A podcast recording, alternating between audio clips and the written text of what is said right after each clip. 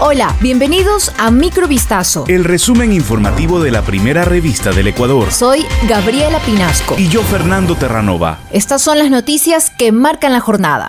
Con un minuto de silencio en honor a María Belén Bernal, inició la sesión en la Asamblea Nacional a la que fue convocada la madre de la víctima, Elizabeth Otavalo, este martes 27 de septiembre de 2022, para relatar lo ocurrido tras la desaparición y muerte de su hija en las instalaciones de la Escuela Superior de la Policía en Quito. Otavalo sostuvo que durante las primeras diligencias Cáceres no permitió que se allane su habitación la noche del 12 de septiembre, ni que ingresen a tomar los hisopados de una muestra de sangre en su colchón. Asimismo aseguró que hay encubrimiento desde los cadetes hasta los altos generales.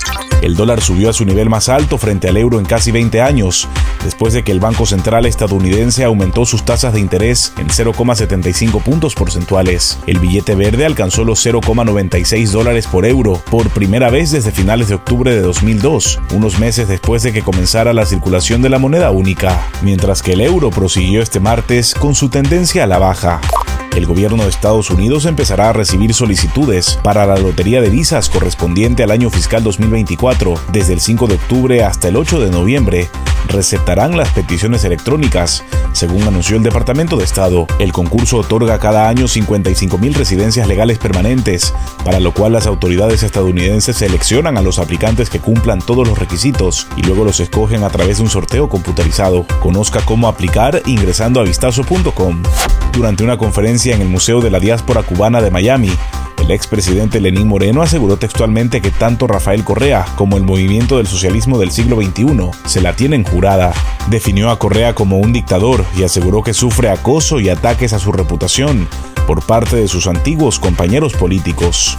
La estrella pop colombiana Shakira irá a juicio en Barcelona por presunto fraude fiscal en una fecha aún por determinar, según un auto de la justicia española conocido este martes.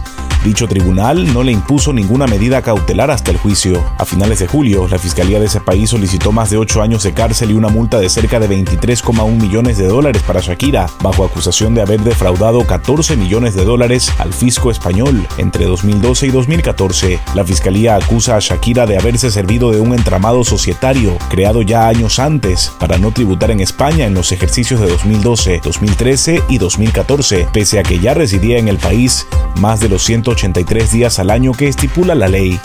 Esto fue Microvistazo. El resumen informativo de la primera revista del Ecuador. Volvemos mañana con más. Sigan pendientes a vistazo.com y a nuestras redes sociales.